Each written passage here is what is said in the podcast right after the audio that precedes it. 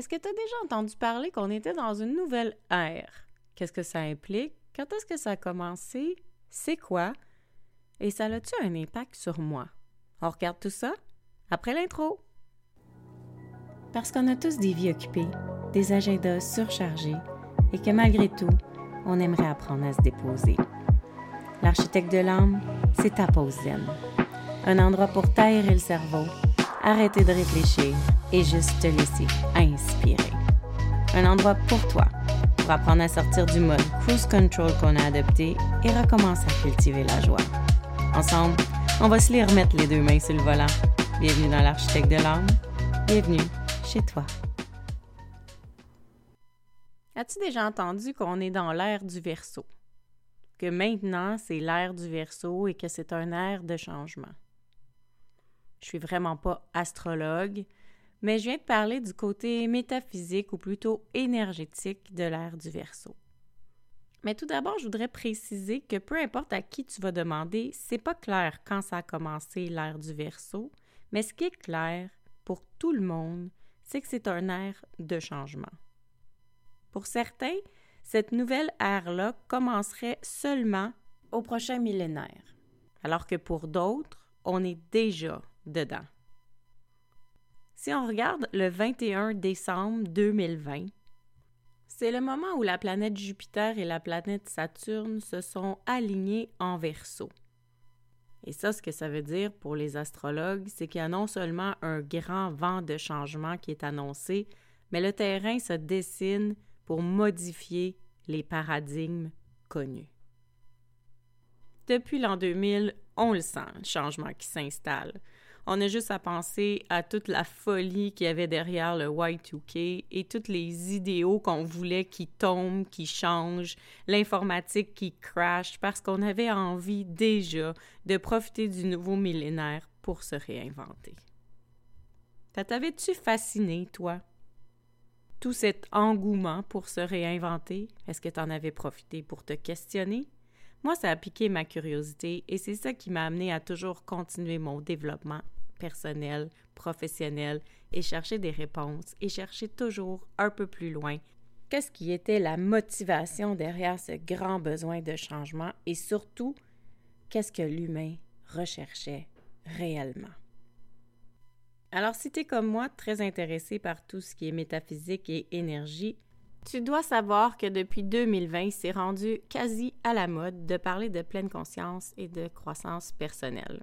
Mais la spiritualité et l'évolution émotionnelle, ça fait longtemps que ça existe.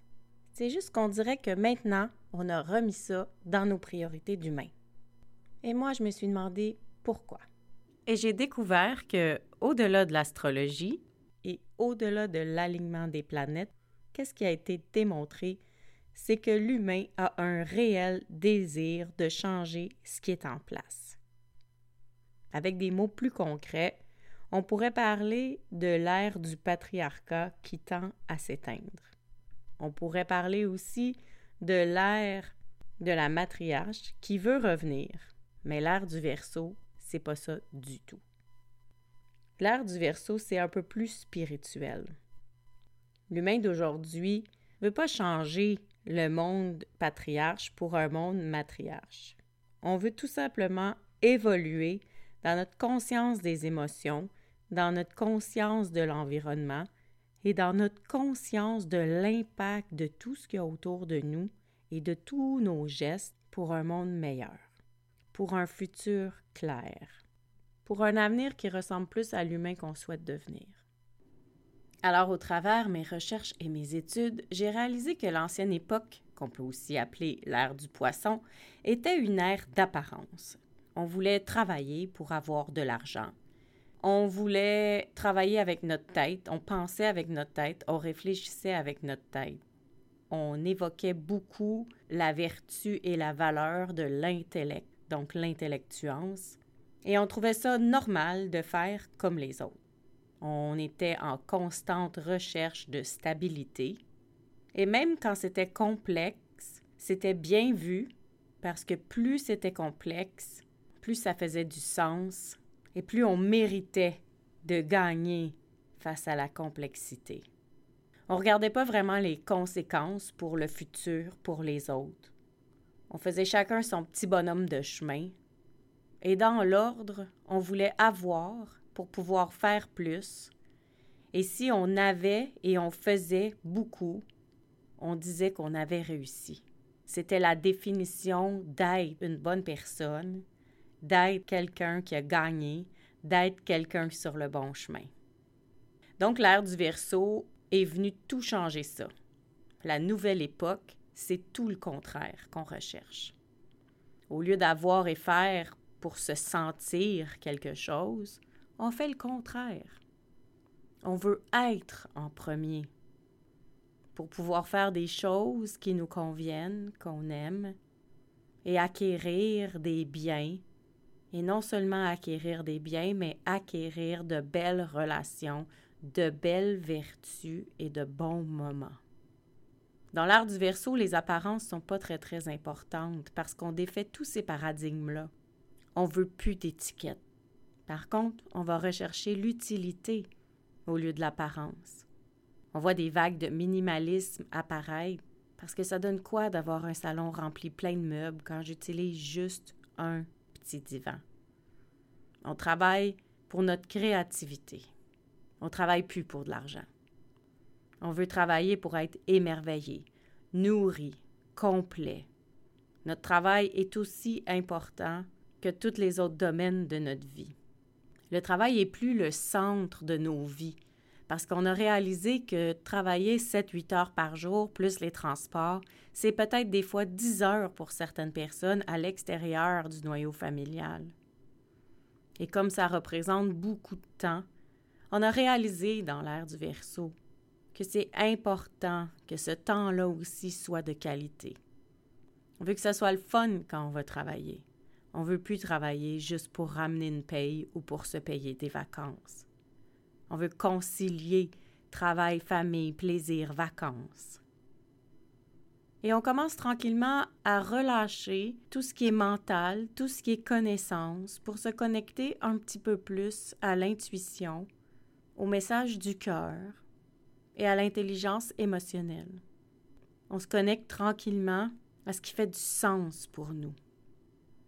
On ne va pas accepter une promotion juste pour accepter une promotion parce que ça nous monte dans la hiérarchie au travail. On va l'accepter si on sent qu'on va s'épanouir. Ce qui nous permet d'être de plus en plus vrai, de plus en plus naturel, plutôt qu'être normal ou plutôt que de suivre comme les autres le font.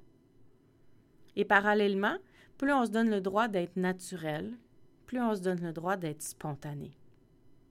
Et qui dit spontané dit se donner le droit au changement. Dans la nouvelle ère, on n'a plus un travail pendant 30 ans. C'est pas grave si tu fais un travail 5, 6, 7, 10 ans et que tu changes. Du moins, on tend vers dédramatiser ce type de changement. On a accès aussi à beaucoup plus, plus de facilité de changer. Avant, c'était mal vu de divorcer. Aujourd'hui, c'est normal. On dit que c'est mieux de changer que d'être mal accompagné. Mais à l'époque, on restait dans des relations complexes parce que c'était bien, parce que c'était ça qu'il fallait faire, parce que c'était pour la famille. Le changement, j'en parle souvent, se réinventer, je trouve ça important. Avant, on disait, quand tu as pris une décision, stick by it, hein? reste sur ta décision. Maintenant, on se dit, se réinventer, c'est quoi? C'est d'oser changer oser dire, ben, la semaine passée, je pensais comme ça. Et avec la personne que je suis devenue en sept jours, ben, j'ai des nouvelles connaissances, j'ai des nouvelles idées, je me sens et ressens un peu plus et je change d'idée. Des fois, ce n'est pas des gros changements. Des fois, c'est juste de s'adapter à ce qui est, à la nouvelle réalité et de réajuster justement les paradigmes ou les paramètres.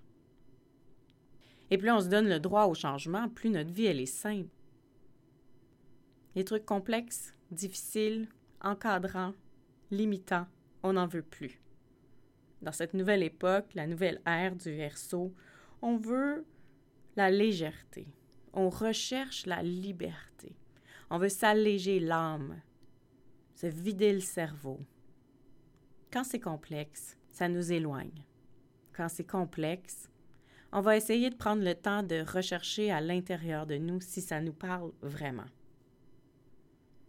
Alors on est en recherche constante de cohérence.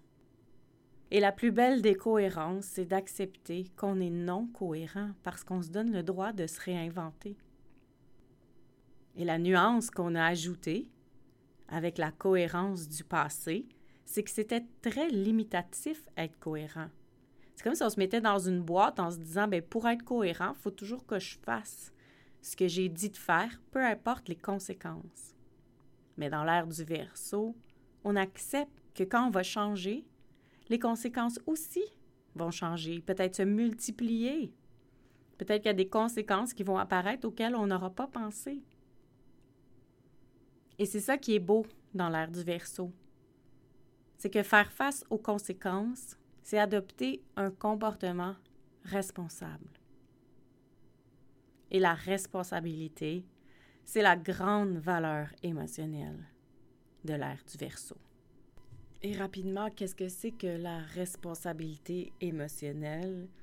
Ben, c'est simplement qu'on est capable de prendre conscience, qu'on est responsable de gérer nos propres émotions. Réaliser qu'on n'est pas responsable des réactions des autres, ni de les aider à se gérer. La responsabilité émotionnelle, c'est pas le fait d'avoir des responsabilités ou des obligations, mais c'est plutôt de toujours rester dans la conscience que les autres ont aussi des besoins et qu'ils sont différents des miens. Et qu'il y a plusieurs actions qui peuvent nous rendre au même but en passant par différents chemins. Donc on doit accepter la différence, accepter que les autres ne feront pas comme nous on pense que ça devrait être fait et s'occuper de se gérer soi. Et ce que j'ai découvert de plus intéressant avec ce grand changement du passage de l'ère du poisson à l'époque du verso, c'est que le désir de changement est tellement grand que les vibrations de la Terre ont déjà commencé à changer. Les vibrations humaines pour ce désir de changement-là sont tellement fortes que même s'il y en a qui disent qu'on ne verra pas vraiment les changements avant 5733, mais on peut déjà sentir la volonté de l'humain à vouloir renverser ce qui est en place pour se connecter un peu plus à des valeurs plus empathiques, contributives, rassembleuses, humaines, pour naviguer vers un monde meilleur.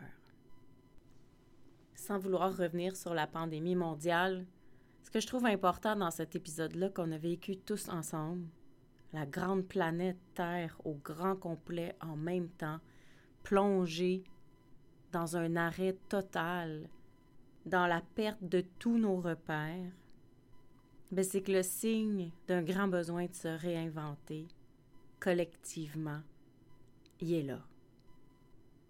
Et cette pandémie-là, même si ça a été super difficile, même si ça nous a fait perdre plusieurs personnes, mais ça nous a permis d'oublier tout ce qui existait en arrière et de se reconstruire, de repartir avec des nouvelles idées, des nouvelles bases, de refaire les conventions, et c'est ça, une nouvelle ère. Donc c'est normal que si la Terre entière est en train de le faire, des fois, tu peux te ressentir à l'intérieur, comme s'il y avait un Big Bang à l'intérieur de toi.